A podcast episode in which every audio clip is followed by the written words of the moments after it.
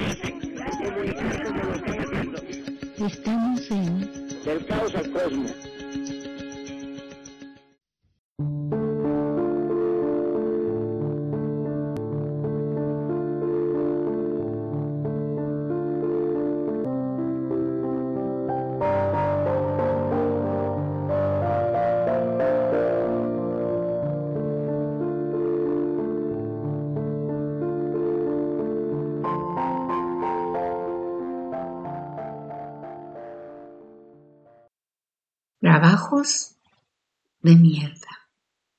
O es el título original de su libro Bullshit Jobs.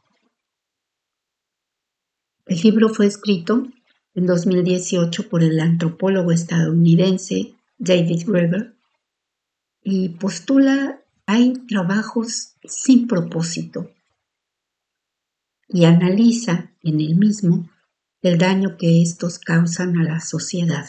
Su teoría es que más de la mitad del trabajo no tiene propósito y se vuelve psicológicamente destructivo cuando se combina con una ética laboral que asocia el trabajo con la autoestima. Explica en este pequeño tratado que no es lo mismo un trabajo basura que un trabajo de mierda. Y dice que estos trabajos más bien se caracterizan por ser sin sentido, por no tener sentido, ni siquiera en los trabajadores mismos que lo ejercen, y que esta función que realizan en todo caso es tan inútil o dañina que a ellos mismos les llega a dañar. También por eso él piensa que los sindicatos y la renta básica universal es una posible solución a este problema. Pero basa su voz de alerta sobre todo en el hecho de que sostener estos trabajos está no solamente dañando a la sociedad y al individuo, sino realmente el planeta. Y tiene que ver con la gran contaminación por el exagerado gasto de recursos que estos provocan inútilmente. Es un concepto un tanto revolucionario, un concepto que solamente alguien como Greber, un antropólogo social, pero además un vencido anarquista y por supuesto opositor al capitalismo, podría haber escrito.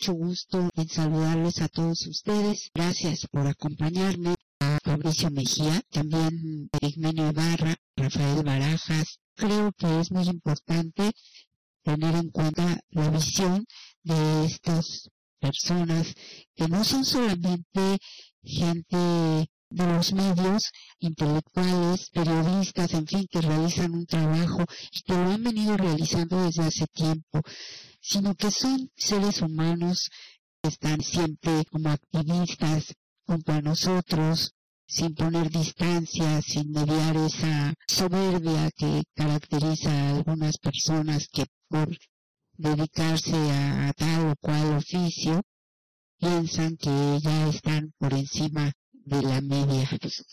y así lo dice. Porque es realmente una tristeza.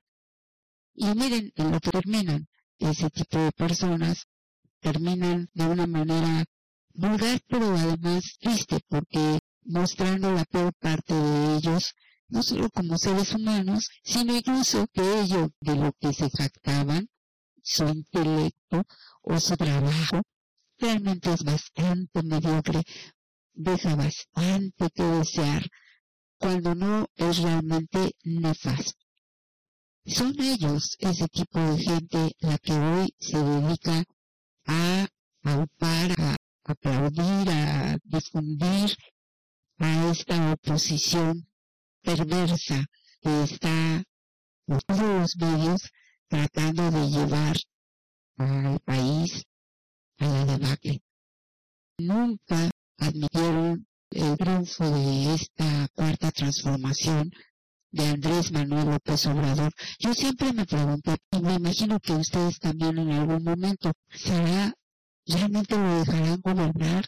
¿Cómo se presentarán las cosas? Había esas reflexiones finalmente, aún en medio de toda esa pasión y energía que pusimos pues en llegar a tomar el poder, pero nos dimos cuenta y lo sabíamos, porque tampoco fuimos engañados en ese sentido. De ahí la importancia de nuestra revolución de la conciencia, que sería muy difícil, que nos enfrentábamos a un monstruo de mil cabezas, que ellos no iban mansamente a entregar el poder, y no lo han hecho. Le han puesto todas las trabas posibles al presidente López Obrador. Dejaron lógico, muchas rémoras, mucha corrupción incrustada en todas las secretarías, en toda la burocracia, la alta, la media y la baja, inercias, etcétera. Pero además, esta oposición malévola se ha encargado de aceitar ese mecanismo. Y bien dice Epigmenio Barra y nos alerta sobre esta derecha cuando hablamos de la derecha, sabemos que nos referimos no solo al PI, al PAN, al PRD, a MC, a todos esos partidos que ya han demostrado con creces del lado de quienes están a pesar de sus discursos mentirosos.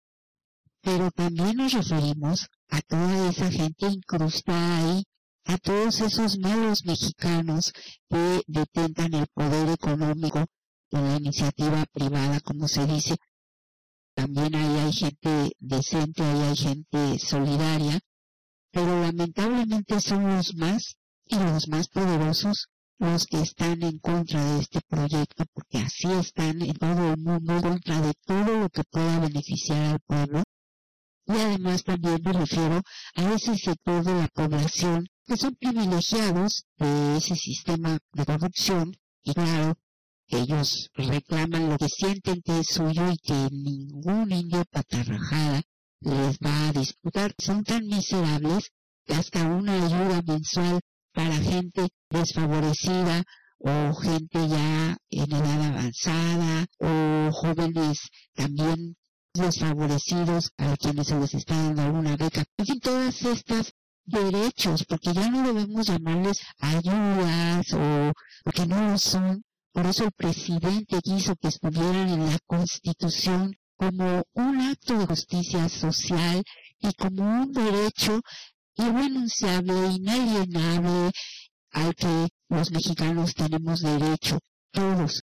Él, claro, y siempre lo dijo, empezó por los más pobres, por los más desfavorecidos, porque sencillamente es una cuestión nuevamente de justicia social, pero la verdad, y eso es algo muy cierto, es por el bien de todos al final de cuentas, y que todo ese apoyo que se brinda hoy a los más desfavorecidos también suma a otras capas de la población y al final a todos. Por ejemplo, mire también el derecho a la pensión por edad a, a todo el mundo.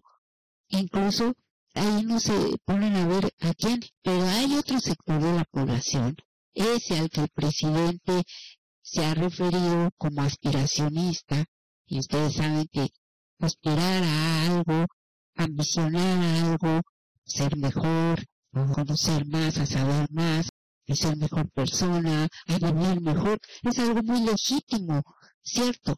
Pero el aspiracionismo no es eso. El aspiracionismo se caracteriza porque se quiere ser, se quiere aparentar ser o se pretende ser parte de una élite o de una clase social, sobre todo una clase económica, a la que de verdad no se pertenece.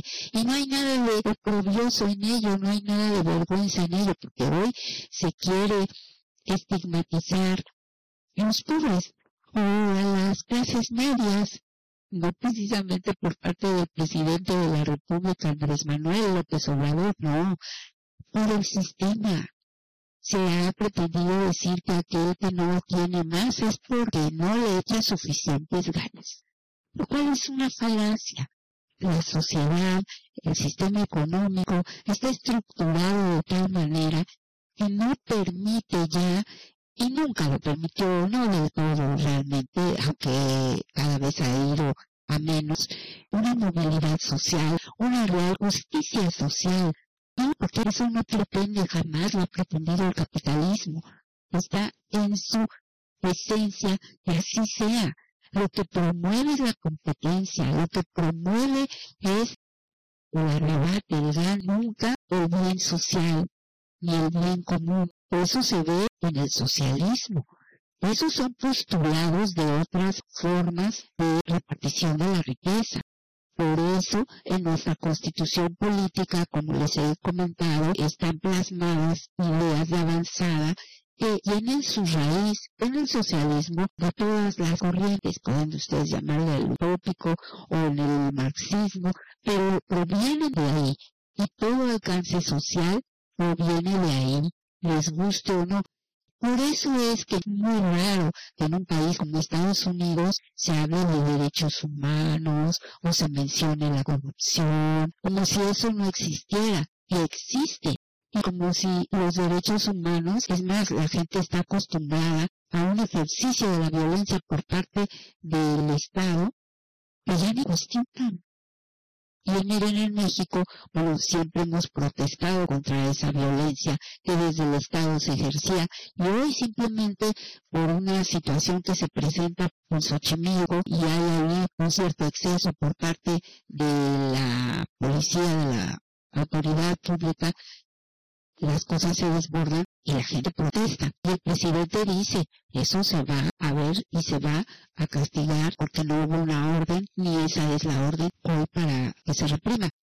Es difícil porque cuando pasa esto, lo que yo he visto, y eso lo hemos estado viendo estos tres, cuatro años de gobierno del presidente y de la, por ejemplo, la Ciudad de México, donde la jefa de gobierno diluye a la fuerza de los granaderos que ha pasado, se ha desbordado, pero del otro lado, vandalismo. Yo me acuerdo mucho de cuando sucedió la tragedia de los bachicoleros menores, porque los mayores, esos están bien escondidos e incrustados en el sistema y el presidente lo sabe y lo dijo y por eso se conmiseró de la gente humilde que estaba ahí haciendo algo indebido, pero que al final pues fue asusada y además engañada para que lo hiciera. Ellos se rebelaron, no querían dejar de robar y se enfrentaron con la guardia pública. No es fácil porque una vez que la gente sabe que no pueden excederse, excederse es cualquier cosa, de someter a un ciudadano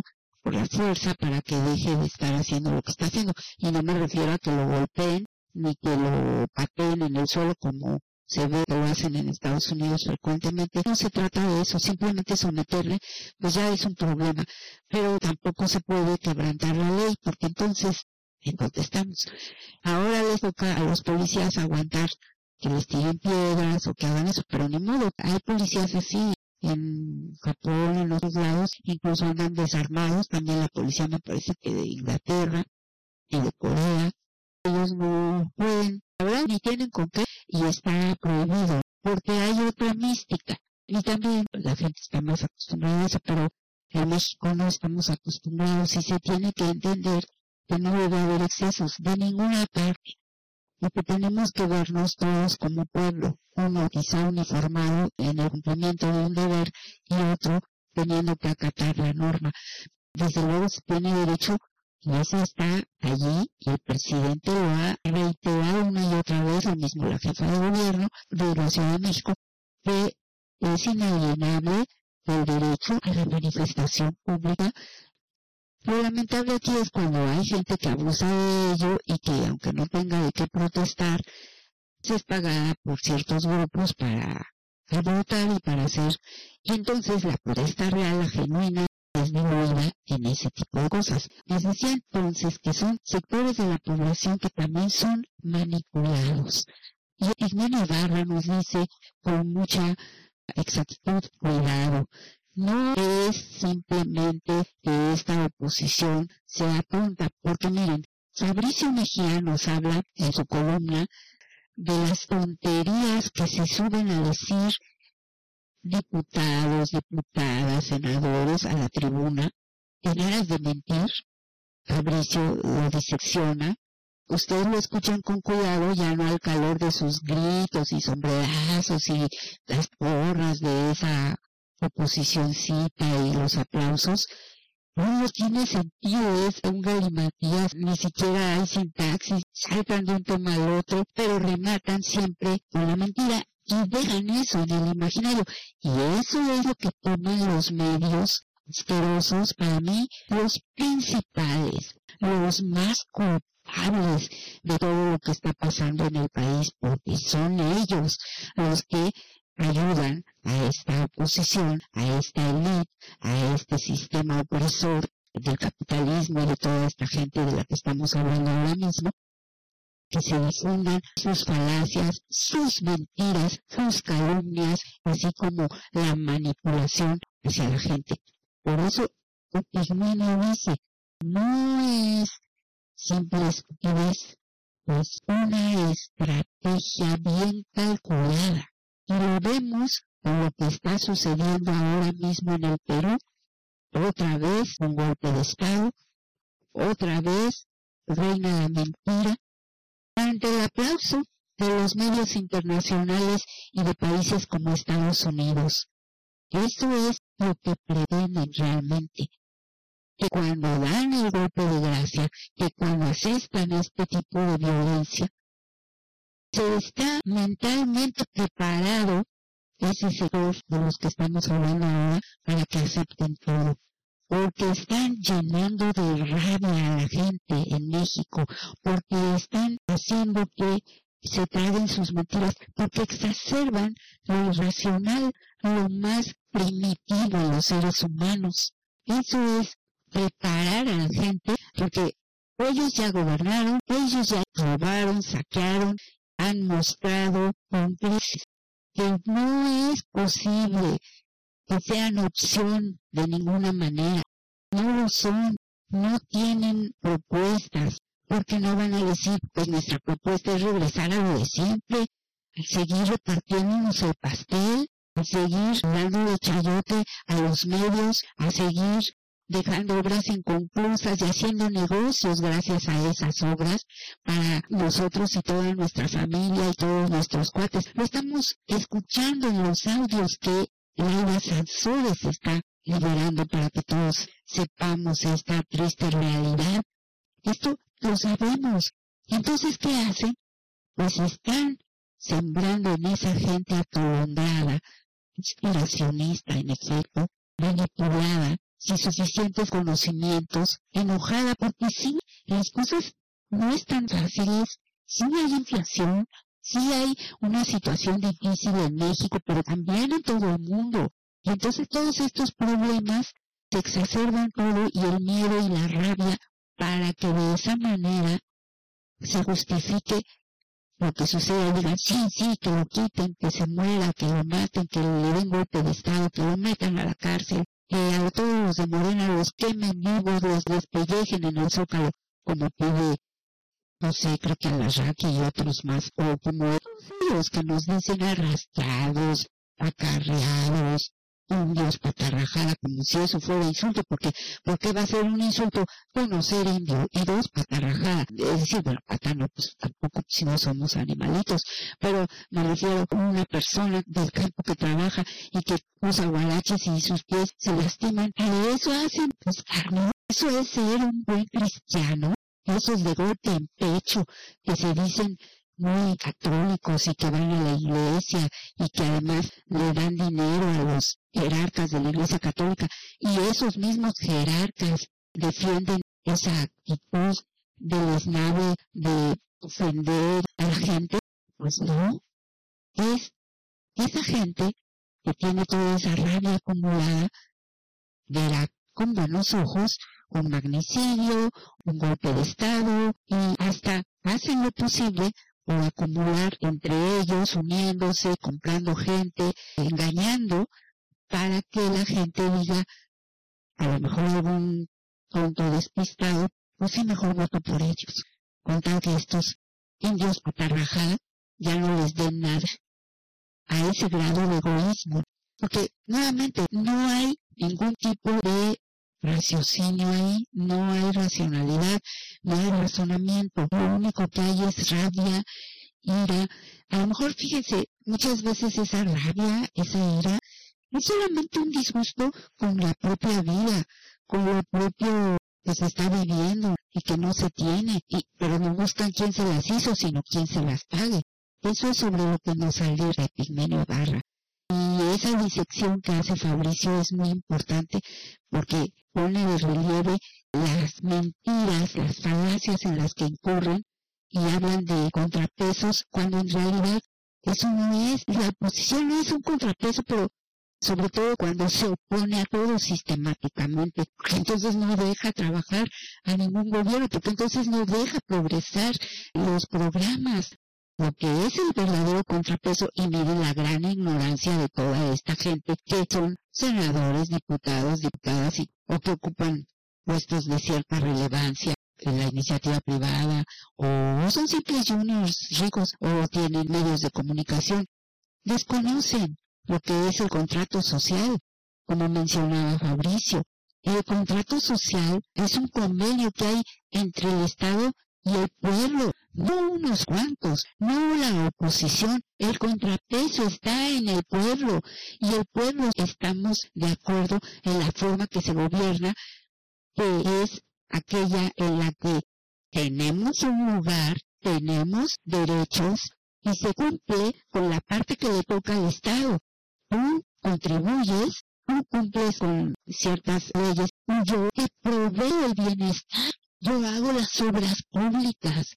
El contrapeso está cuando hay una oposición en todo caso que señala, bueno, sí, pero esto que se hace no es correcto por esto y esto, y se dan argumentos, no gritos, descalificaciones y moratorias constitucionales, entre comillas, que no es otra cosa que, pues ahora no trabajo, pero páguenme, para decir, el INE no se toca se ponen a decir cosas tan absurdas como que el dinero del tren Maya o de la refinería Dos Bocas lo equiparan al dinero que pueda gastar el INE.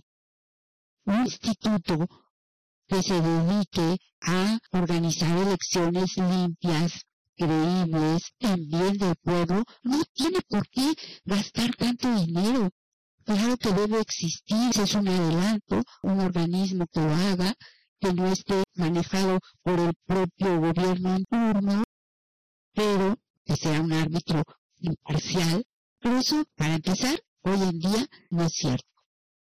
De otro parapeto, no pueden comparar lo que se está gastando en un tren que va a derramar, va a haber una derrama de dinero para la región entera, para el país, o una refinería, que es el mismo caso, con un instituto que no tiene por qué gastar eso. No se le está quitando dinero a las universidades, no se está quitando dinero al pueblo, se está pidiendo que se reduzca el dinero a un instituto que gasta demasiado, que gasta cada año lo que sería el presupuesto de un Estado de la República o tres veces el presupuesto de una universidad como la nacional.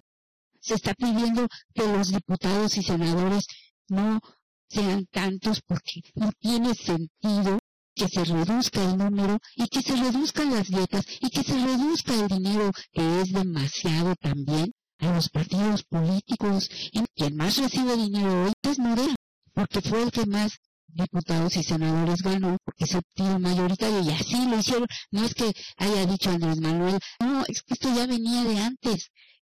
Pero aún así, aunque así es la regla y el que más recibe hoy sea Morena, se está de acuerdo en Morena en que sea menos el dinero que se le entrega a los partidos, porque es demasiado. Cuando ustedes escuchan a esa gente que marchó, por ejemplo, el día de los rosados, pues no sabían ni por qué estaban ahí.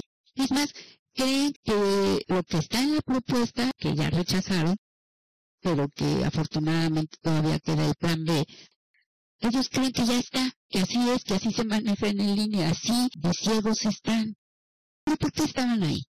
Que odian al presidente de la República, porque odian a los indios para rajadas, porque tienen un problema existencial que los hace actuar de manera irracional, porque son ignorantes. Porque aunque algunos de ellos hayan ido a la escuela, los que marcharon ese día, su cultura es muy pobre. No les alcanzó. Realmente esas son las razones y no otras.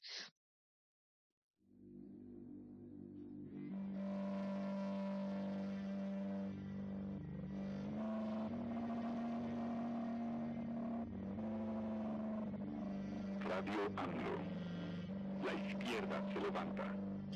Estamos en Del caos al cosmos. con Alarte. Al paso del tiempo, después de luchar muchos años, junto con millones de mexicanos, se logra iniciar una transformación y a los dos años se unen los conservadores para detener el proceso de transformación. ¿Puede haber algo más satisfactorio que eso para un luchador social, para un demócrata, para un revolucionario, un reformador, un transformador? No. Imagínense si a los dos años toda esa fuerza conservadora no se manifestara como una oposición, como lo están haciendo, ¿cuál sería el mensaje? Pues de que no hay ningún cambio, de que todo sigue igual.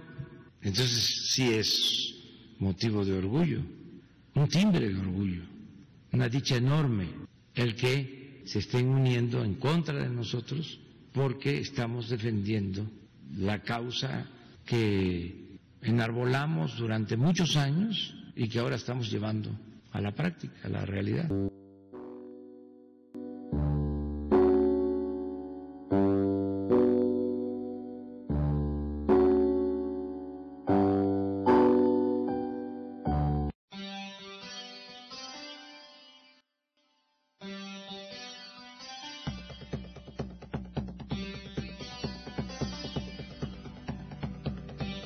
En del caos al cosmos, no respondemos a todas las preguntas. Hacemos las preguntas correctas. Escúchelo todos los jueves de 11 a 1 de la tarde por Radio AMLO.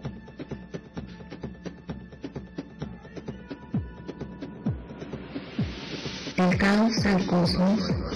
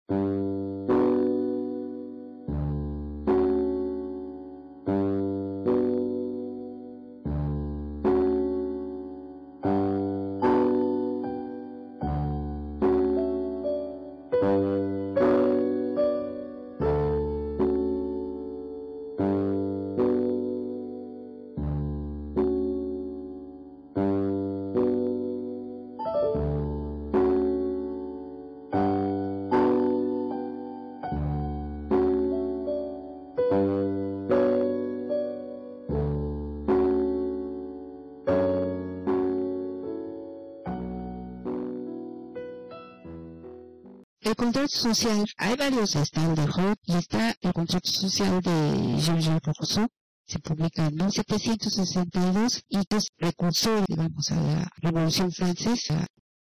Esta obra filosófica, Jean-Jacques Rousseau era un filósofo muy interesado en las cuestiones de la política, del individuo, de los derechos. En este tratado se habla principalmente sobre la libertad y la igualdad de todas las personas bajo un Estado precisamente instituido a través de un contrato social.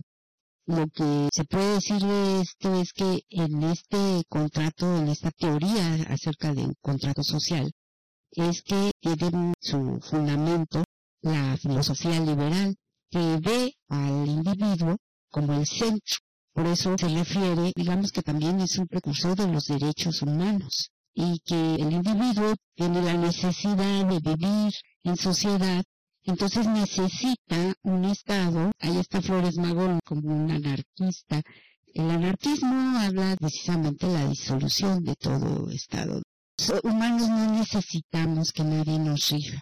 Es un ideal. Hoy todavía una utopía. Llegará el día quizá que esto suceda, ese tipo de sociedad en la que la conciencia de cada quien la que rige sin necesidad de leyes externas ni de un Estado que limite, pero la realidad es que se requiere hoy en día, así está conformado todo, un gobierno, un Estado, un Estado además de derecho, que asegure las libertades de todos para que se pueda convivir en armonía o algo parecido a eso. Cuando no hay lo que decía don Benito Juárez, el respeto al derecho ajeno es la paz pero por desgracia no siempre es así. No se respeta el derecho del otro. No se entiende que la libertad de uno termina donde empieza la libertad del otro. Es decir, que también mi derecho tiene un límite y es el derecho del otro. Todos tenemos derecho, pero si todos gritamos al mismo tiempo, nadie se va a escuchar. Entonces, es de ahí que viene esta teoría de que debe de haber un Estado rector pero de la voluntad general. Por eso la importancia de un gobierno legal, pero sobre todo legítimo, en el que o el cual la voluntad del pueblo, de nosotros, ustedes, yo, todos, dijimos, sí, yo quiero que tú estés, que tú seas, que tengas tú las riendas de este Estado. Y así se las entregamos a López Obrador. Y él ha cumplido uno a uno los compromisos. Pero ¿en dónde está ese Congreso cumpliendo con su propio deber? ¿No lo vemos?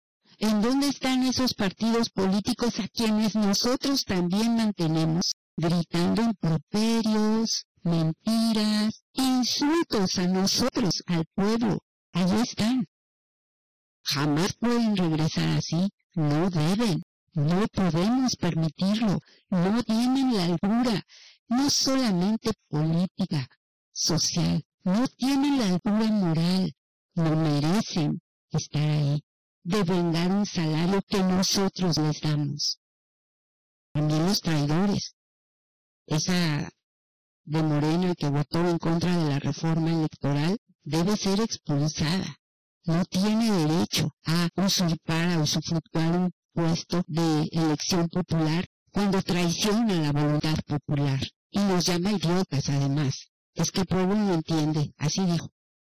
Bueno, entonces este es grosso, no muy grosso realmente de lo que trata el contrato social de Rousseau. Son varios libros, el libro primero, el libro segundo, el libro tercero, y entonces en esta última parte Rousseau dice que cuanto más crece el Estado, más disminuye la libertad, refiriéndose a que no debe de haber un Estado obeso, pero en el sentido de precisamente dar demasiado dinero, poder a ciertas instituciones. Es como aquí en Estados Unidos, cuánto dinero se gasta en armamento, en ejército, y eso en qué beneficia a su pueblo. Ellos creen, fíjense qué manipulados están, que les beneficia, aunque están viviendo la peor inflación de su vida. El peor momento en la historia de este país, en todos los sentidos, una crisis de derechos humanos, etc. Entonces, también dice que el gobierno, para ser bueno, debe ser relativamente más fuerte a medida que el pueblo es más numeroso, porque si el pueblo es grande, requerirá mayores representantes y autoridades. Esto, por ejemplo, en la reforma electoral está previsto. Nuestro país tiene demasiados, entre comillas, representantes populares o diputados y senadores, como si fuéramos un país tan grande como China, de mil millones de habitantes. En Estados Unidos hay menos y tienen más población que nosotros. También, cuanto más numerosos son los magistrados, decía Rousseau, más débil es el gobierno. Esto tiene que ver con el sistema judicial y justamente también con la cuestión de la reforma electoral que proponía que en lugar de que se repitan todos los tribunales en todos los estados, todo sea centralizado en uno, lo cual está bien porque realmente son demasiadas situaciones que tienden al caos. En lugar de transparentar las cosas, las complican. Dice que también la resolución de los asuntos se vuelve cada vez más lenta cuando hay más gente que se encarga de estos asuntos, o sea, cuando hay más personas. Lo que nos habla de que no debe haber tampoco una burocracia tan gorda, o sea, debe disminuir. No estamos para pagar solamente sueldos. Se debe de hacer más eficiente todo esto. Y últimamente he estado leyendo un libro muy interesante que habla de los, ya les había comentado, los trabajos bullshit o trabajos de mierda, con todo respeto lo digo, es que así, así se traduce. O hablar de trabajos que realmente no contribuyen a nada, bueno, que incluso a quien los realiza le causa frustración porque se da cuenta que no está aportando nada, que no sirve para nada. Y no me refiero a los trabajos como la, el aseo, que es primordial, que son malos, mal remunerados, casi siempre, y mal vistos, y deberíamos agradecerles a esas personas, o el trabajo de una ama de casa, que ni siquiera es remunerado y debería de serlo, porque es muy importante, porque la crianza de los hijos y el cuidado de un hogar es sumamente importante. Pero en cambio hay asesores, por ejemplo, que ganan miles de pesos y con un nombre muy rimbombante. Ese es un trabajo de mierda, a lo que llama este señor anarquista, por cierto, que ya murió hace poquito en la pandemia y lamentablemente, pero dejó una escuela, digamos, de gente que le sigue. Y tiene mucha razón. Si nos ponemos a analizar, hay muchos trabajos en el mundo que están contribuyendo incluso a que se contamine más. La gente podría tener, por eso Andrés Manuel se adelanta, porque es un visionario, un gobierno mensual, es decir, una entrada mensual para los ciudadanos. También podría haber si se sigue lo que los grandes economistas dijeron, hoy en día el horario laboral debería de ser de 15 o 20 horas a la semana. Esa es la teoría de ellos. Porque ya no se necesita tanto tiempo. Y entre más tiempo se pasa en un lugar trabajando, más gasto de recursos hay. Entonces todo esto tiene su repercusión en el consumo de luz, agua, etcétera. Contaminación, porque los traslados, se vio que mucha gente puede trabajar incluso desde su casa, ahora con la pandemia. Es verdad que hay cosas que no son necesarias, pero hacer una revisión a fondo de esto, vaya que costaría. Costaría primero que todo tener la ética de reconocerlo. Y después, pues, habría que hacer una reestructuración de la sociedad como tal, del trabajo como tal. Y también, dice Min Han, un filósofo contemporáneo, que habla también de cómo hoy el mismo ser humano se explota a sí mismo. Y le metieron en la cabeza que eso es bueno y que en eso radica el éxito. Y hoy, por ejemplo, en Corea, nos dice él, hay el más alto índice de suicidios en la sociedad tan competitiva. Eso pasó en Japón también. En el mundo, ¿cómo estamos? Viviendo a base de competencia, de una tiranía del mérito, de la que también ha hablado, porque ese es el nuevo argumento con el que nos quieren dormir. ¿No te mereces o no? Los fachos, la derecha que hoy regresa triunfante en muchos países, está sabiendo manipular muchos de los temas actuales y entre ellos uno de estos es el mérito. Por eso esos rabiosos piensan, yo me merezco. Esos indios patarrajadas no son pobres, son flojos, porque son... Hay toda una falacia informativa que han sabido utilizar para manipular a la gente y llegar a esos extremos es una parte de lo que les quería decir. Voy a pasar al análisis de la reforma, cómo va a quedar el plan B de Andrés Manuel López Obrador y comentarlo brevemente para decirles, estás equivocado, en eso no consiste, no hay ningún autoritarismo en esta reforma, al contrario, es para beneficio de todos. Algo que dice Epigmenio también y es muy importante. Honestamente se los digo, no estoy de acuerdo con cómo se ha venido manejando la situación de la sucesión. Creo que se adelantó demasiado. Por desgracia, no hay sobriedad por parte de ninguno de los pre-precandidatos y eso es grave porque hay desgaste, hay encontrones, hay descalificaciones y eso no nos hace bien dentro del movimiento. Andrés Manuel reconoce que él ha cometido errores, los errores de juicio con gente como Lili Telles o el otro pelado, ese, el que no es capaz de tener un trabajo más de un mes. Y ahí me extraña Andrés Manuel, porque pues si ya sabía que ese señor no duraba los trabajos y todavía dice que es inteligente, pues inteligente de dónde? Es un flojo y aparte un bruto porque es incapaz en donde lo pongan.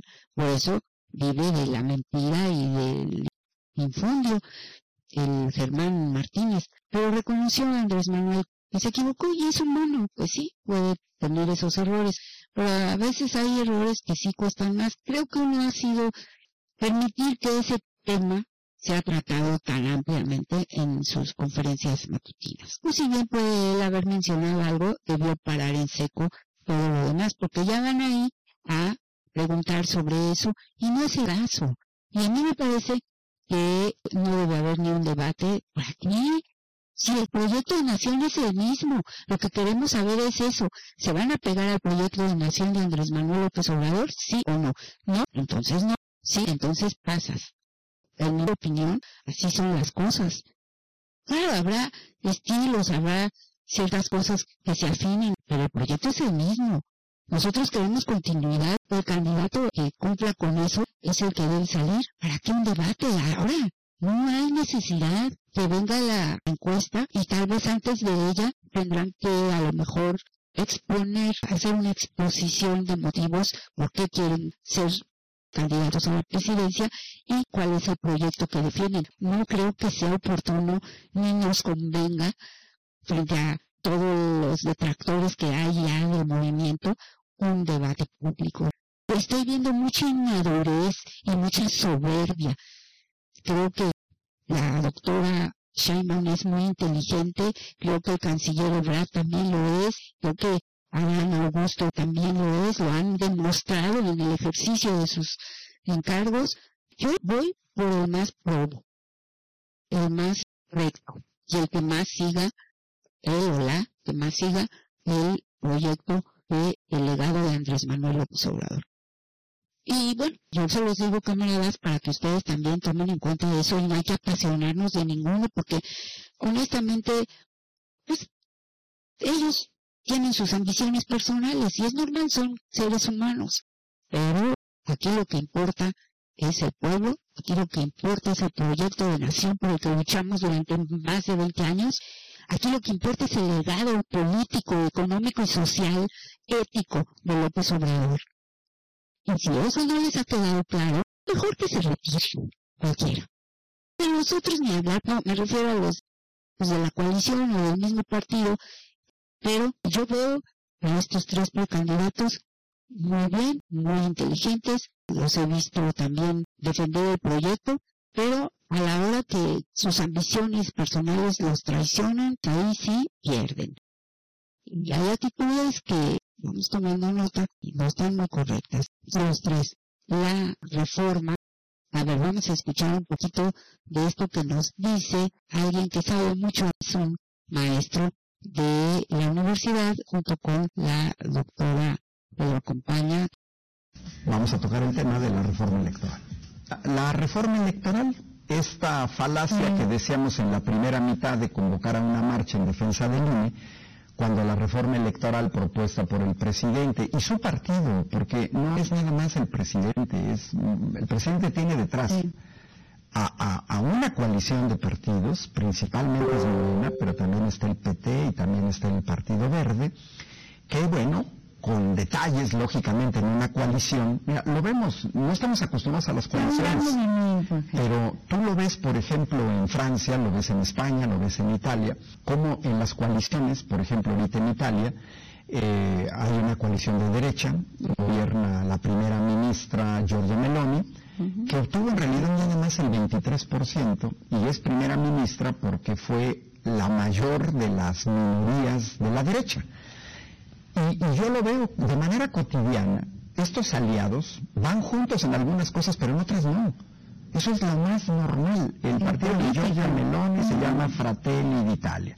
Y luego está la Lega Nord de Matteo Salvini, que en algunas cosas va con la coalición y en otras vota en contra. Así son las coaliciones. Y luego está el partido Forza Italia de Silvio Berlusconi, que también, y en España lo vemos, ¿cuántas veces el PNV, Partido Nacionalista Vasco, ha votado en contra de propuestas del Partido Popular cuando estaban aliados con el Partido Popular? Y han votado en contra del PSOE, hoy que gobierna el PSOE. Unidas Podemos, el principal aliado del PSOE en este momento, ha votado en contra iniciativas del PSOE y viceversa. O sea, en las coaliciones esto sucede. Solamente en México estos medios chafas que pareciera ser que no tienen internet y que no tienen, no, siguen lo que sucede en otros países. Ahora, si ven nada más Estados Unidos, es un modelo chafa, Rosalba, porque ahí nada más hay dos partidos. Ahí, al no haber coaliciones, no existe lo que sí sucede en Europa, o lo que sucede en Canadá, o lo que sucede en Sudamérica donde se gobierna con coaliciones como en el caso de, México. Y bueno, ¿qué fue lo que pasó ayer 6 de diciembre? Como era previsible, fue rechazada la reforma electoral constitucional. Fue rechazada con 269 votos a favor, 225 en contra y una abstención. Para aprobar una reforma constitucional se requieren dos terceras partes de los 500 diputados. Ya se sabía, porque la oposición patito que tenemos en México, que todo lo lee en blanco y negro, agarra parejo y votó en contra incluso de artículos que la mayoría, la inmensa mayoría de la población está de acuerdo. Y votaron en contra. Bueno, se rechazó la reforma constitucional, pero al igual que pasó con la reforma del sector eléctrico, donde se rechaza la reforma constitucional, pues Morena y aliados inmediatamente meten el llamado Plan B, que es una serie de reformas a leyes secundarias que no requieren cambios a la Constitución, que no requieren eh, mayoría calificada en la Cámara de Diputados y, ahora sí lo voy a decir, tómala. ¿Se aprobó? O sea, no se aprobó la reforma constitucional porque no se alcanzaron la mayoría calificada, pero se aprobó los cambios a leyes secundarias con 261 votos a favor y 216 en contra. Como los cambios a leyes secundarias no requieren mayoría constitucional, este paquete de reformas ya fue aprobado por la Cámara de Diputados. Hoy, 7 de diciembre, en la mañana, esas reformas a leyes secundarias ya fueron aprobadas y ya están en el Senado para su discusión y como no son reformas constitucionales, requieren solamente mayoría simple. simple. Sabíamos que iba a pasar la ley constitucional de los artículos constitucionales de manera directa. Pero había que dejar claro, Ángel, ¿quiénes votaron en contra? La ley constitucional desacatando el sentir y la propuesta general del pueblo. Porque al menos yo recuerdo datos estadísticos de las encuestas del propio INE, quedó bien demostrado que más del alrededor del 70% todas las preguntas, la mayoría de la población decía sí, que se ven los cambios. Por ejemplo, ¿qué no pasó? Fue modificada la Ley General de Instituciones y Procedimientos Electorales. Fue modificada la ley, a la ley de partidos. En esto sí se podía modificar.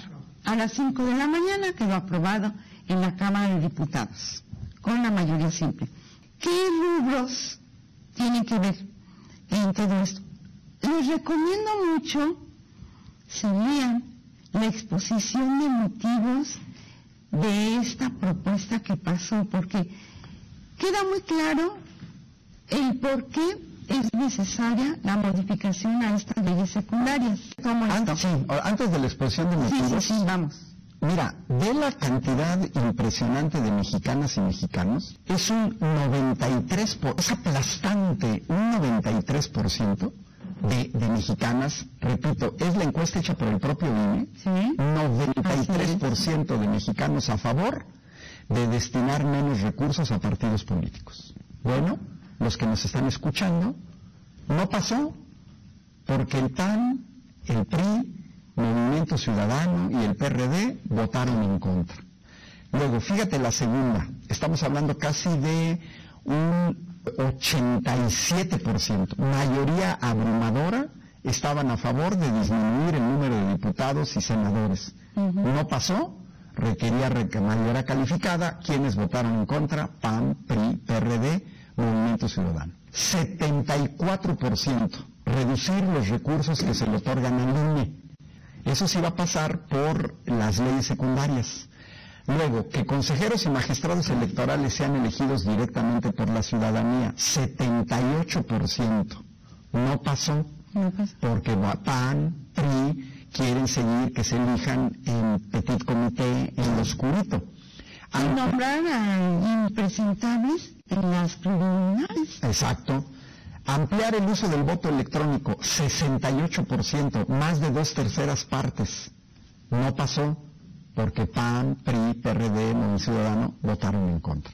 Desaparecer los institutos electorales de los estados y tribunales locales es el 53%. No pasó porque PAN, PRI, MC y PRD votaron en contra. Y finalmente sustituir al INE por el Instituto Nacional de Elecciones y Consultas como único órgano electoral, que es una medida sencilla era agregarle las consultas, pues tampoco pasó. Que además están aprobadas desde el 16, era nada más agregarlas. Las consultas se, tendrían que hacer. Yo de, estos números sí quiero resaltar una cosa. Los diputados ayer que votaron en contra, los 225 que votaron en contra, habría que preguntarnos a quién representan. Si el 90% de la población está a favor de una medida, el 80%, el 67% está a favor de una medida, quiere decir que estos diputados que votaron en contra ya no representan a la gente, dejaron de tener representatividad, su voto no es legítimo, es legal, pero no es legítimo, es un voto que obedece más a una lógica de partido que a la representación popular. Porque aunque tú hayas llegado con el voto o como candidato de un partido, aunque seas plurinominal o por mayoría relativa, y llegaste por un partido, en realidad representas a toda la ciudadanía. El votar en bloque es una pereza mental también para los diputados que votaron en contra, porque no retomaron el sentir de la ciudadanía. Diputados más serios deberían haber dicho, esta medida voto a favor, esta en contra, esta a favor, esta en contra. Eso creo que le habría dado un aire democrático a cualquier cambio electoral. Pero en eso de todo o nada, creo que cada vez más la oposición se despega del sentir de la gente. Ellos están por el interés del cargo para intereses personales, intereses creados de los grupos de poder, de la oligarquía que nos ha venido gobernando desde hace 90 años en México. Ellos nunca han respondido, y les es muy, nunca han respondido a los intereses populares, y les es muy difícil en último momento generar conciencia de que el cargo es para obedecer al pueblo. Y el pueblo manda, ellos deben de obedecer y ellos hacen todo lo contrario. Ellos no quieren cambiar, no quieren ir con la dinámica popular, no nos quieren escuchar, ellos nos quieren seguir viendo como objetos de intercambio, objetos mercantiles, objetos para el mercado, objetos de consumo. Eso somos para los neoliberales del PRI, del PAN y del PRD. Y no, no, señores, ya no somos objetos, somos sujetos pensantes, actuantes. Queremos ser sujetos creadores y generadores de la propia historia de este país. Pero no nos vamos a hacer cambiar. Esto implica mucha ilustración. Y la oposición en México carece de ilustración, carece de liderazgo, pero lo peor, carece de un proyecto de nación. Ellos son entrevistas, a revistas, convenencieros y su Dios es el dinero. Pero mira, vamos a entrar a la propuesta que quedó. ¿Cómo quedó? ¿Cómo si se aprobó y hay movimientos? Es básicamente administrativa financiera. Pero hay muchos cambios que sí nos benefician. Está bien en política, vámonos despacio. En la próxima eh, Cámara veamos si se pueden modificar las leyes constitucionales, los artículos constitucionales, seguramente votando por un partido o por partidos que sí nos representen y que nos vean como sujetos pensantes, tal vez sí lo logremos. Y entonces, por eso es importante que tengamos claro y no olvidemos quienes votaron en contra de eliminar plurinominales, quienes votaron en contra de eliminar el gran presupuesto que tienen los partidos políticos, porque eso no se puede mover por la fórmula que hay en la Constitución. Las estructuras sí se movieron. Hay un punto muy importante que hay que recordarle a estos que nos quieren ver como objetos. El propio Córdoba en el 2014 analizaba, cuestionaba, incluso proponía frente a los soples y la relación con el INE, decía, la falta de claridad entre el INE y los soples es necesario, estoy parafraseando, es necesaria que se revise porque hay una problemática en términos de los recursos y también sobre todo sería bueno, decía Córdoba en ese 2014, que se revisen las leyes secundarias ¿sí? Porque se requiere procedimientos administrativos más claros. Esto lo cita de manera textual en la exposición de motivos la ley que quedó, la ley secundaria.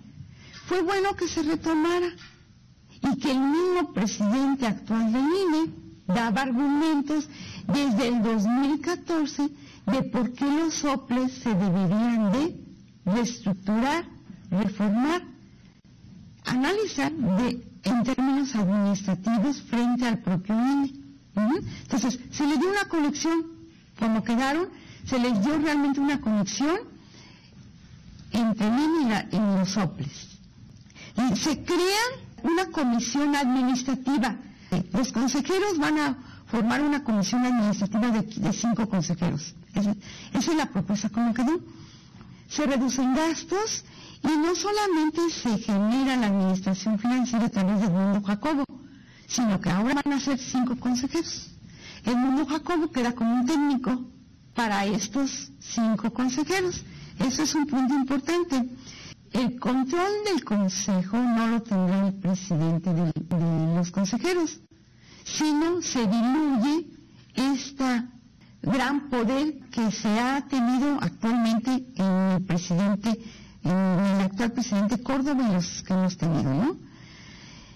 Se elimina también la franquicia telegráfica, se evita la, discrecionalidad, se evitan los fraudes, y las prerrogativas no se podrán eliminar del todo. Hablan de los OPE, son lo que son las siglas de Organismo Público Local Electoral.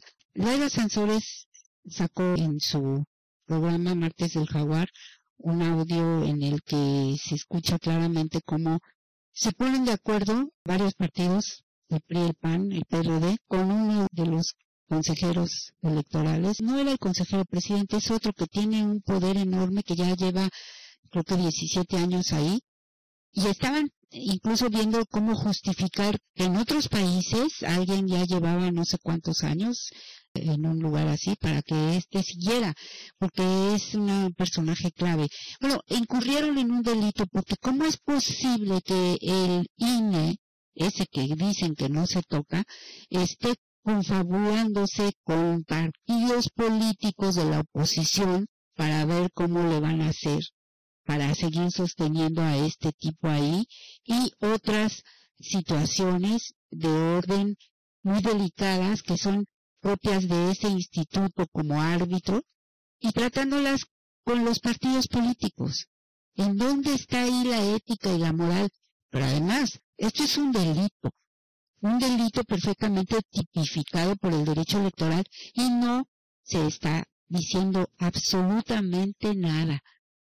Se están haciendo guajes porque saben que es un delito y a Laida Sansores la autoridad le ha dicho que no pueden hacer nada para investigar todo lo relacionado con esos audios, porque tenemos un poder judicial podrido que está totalmente comprado, cooptado, y los órganos, los magistrados y los órganos del INE no son la excepción. El INE mismo no es la excepción. Entonces, de ahí la importancia de que sea de que pase este plan B del presidente que desgraciadamente no es lo completo que se quisiera porque ahí no se ven las cuestiones del dinero a los partidos ni de los plurinominales que como ustedes ya vieron son excesivos y además son ese tipo de personajes que ponen Alejandro Moreno, ¿no? Que pone a sus amigas favoritas y luego esas amiguitas salen a gritarle al pueblo, pues sí, soy pluri y que y muy a gusto y voy a votar en contra de todas las reformas que presente Morena. Ese es el gran problema, pero yo quisiera leer ya para despedirme una parte de la exposición de motivos de este documento. Está en Internet desde la Presidencia de la República y aquí dice que el objetivo una exposición de motivos, pues es eso, la razón por la cual se está pidiendo este cambio en la ley electoral tiene por objeto adecuar el sistema electoral a las transformaciones políticas que ha vivido México. Específicamente se busca ampliar la representatividad y garantizar la pluralidad en los poderes públicos, insertar el principio, esto es muy importante, de austeridad republicana en el sistema electoral y de partidos, facilitar el ejercicio de los mecanismos de participación ciudadana en la vida pública que son muy complicados, y fortalecer a, los órganos administrativo y jurisdiccional en materia electoral, salvaguardando el equilibrio de poder y su imparcialidad en las contiendas electorales, homologando los procesos electorales locales y el método de representación. A eso se referían con lo de las OPLES o los organismos públicos locales electorales, que debe de haber una homologación. Y lo que se busca es dotar al país de un sistema que brinde seguridad y respeto al voto, honradez y legalidad. Jamás se ha buscado que esto lo maneje el presidente, al contrario, queríamos que fueran los ciudadanos, pero ya vieron que lo rechazaron y en el plan pues desgraciadamente esto ya no está. Entonces no pasa lo de los partidos políticos, la disminución de los pluris, no pasa tampoco el dinero para los partidos políticos no se reduce tampoco se puede elegir a la autoridad administrativa como se querían porque ellos quieren seguir eligiendo en lo oscurito. Algún despistado decía en esa marchita de los rosados que el INE no se toca porque debía ser el pueblo que siguiera eligiéndolos cuando ha sido el pueblo el que los elige. Entonces están totalmente trastornados y fuera de sí por el odio y no se dan cuenta que los llevan al matadero y ellos dicen sí, sí, llévame porque me encanta ser borrado. Pero me encontré con que justo yo les hablaba de Byung-Chul Chan, este filósofo contemporáneo coreano, de origen coreano, él realmente ya es alemán, él se nacionalizó alemán, hizo la carrera allá y escribe en alemán, pero no puede negar su origen coreano, pero él es alemán. Y entonces estaba viendo aquí la jornada a ver si había alguna noticia sobre el presidente de Perú que nos tiene la preocupación por su vida y por su integridad. Y me encuentro que hay un artículo de lo que yo les hablaba de este último libro que hizo, en el que compila algunos de sus artículos, y aquí lo menciona el Anselmo, capitalismo y pulsión de muerte. Y aquí habla de eso que les decía, y por qué ya las revoluciones no son posibles hoy en día, porque ya no se apela a una situación social, sino a una situación de individuo. Y entonces esta parte es la que tenía en mente y la voy a leer tal cual. Las revoluciones tal y como sucedieron en Francia, México, Rusia, China fueron el resultado de contradicciones de la sociedad disciplinaria. Durante el capitalismo industrial, el carácter del poder era en esencia represivo y había una sociedad dividida en opresores y oprimidos y el enemigo entonces era evidente. Las revoluciones expresaban la necesidad de la sociedad que para adquirir garantías ciudadanas debían emanciparse de manera violenta de ese orden vertical. En la sociedad neoliberal se funciona de manera distinta. El poder destinado a mantener su estabilidad, según Jung no es de orden represivo, sino seductor o como hemos hablado, manipulador. Y el neoliberalismo convierte al trabajador en un sujeto ambiguo que es amo y esclavo de sí mismo. Aquí ya no se da la contradicción del capital en el ámbito social, sino en cada individuo.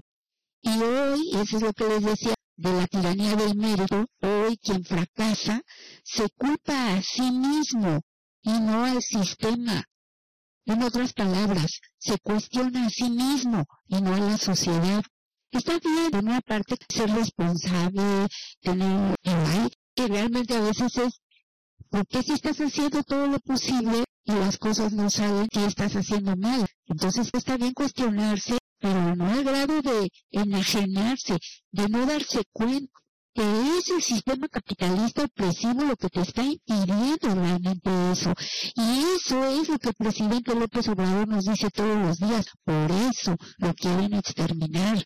Quieren hacer lo que le están haciendo a Cristina Fernández en Argentina, matarla o meterla a la cárcel y denostarla, o sea, humillarla, hacer que la gente vea en ella lo que no debe ser. Esto es lo que realmente se busca, que el propio individuo sea su propio opresor. Entonces, ¿qué queda?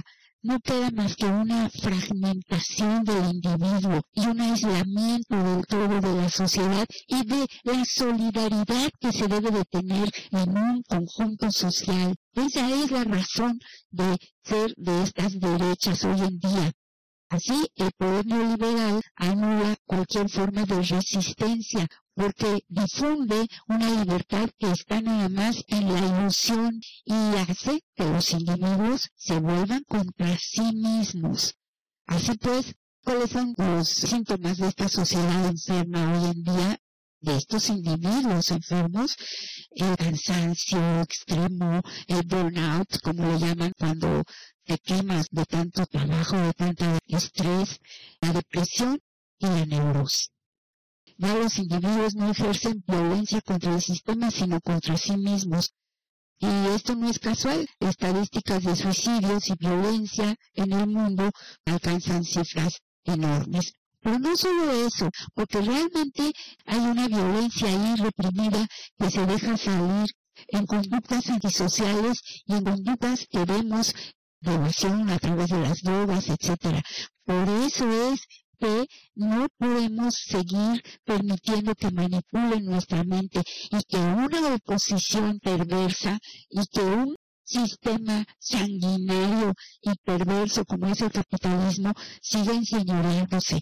Eso es lo que nosotros queremos para nuestro México. Eso es lo que queremos en América Latina. Y por eso esta respuesta de la derecha no son cuestiones baladíes, no es algo superficial y tenemos que estar alertas. Tenemos derecho a tener una sociedad justa, igualitaria, como en Cuba.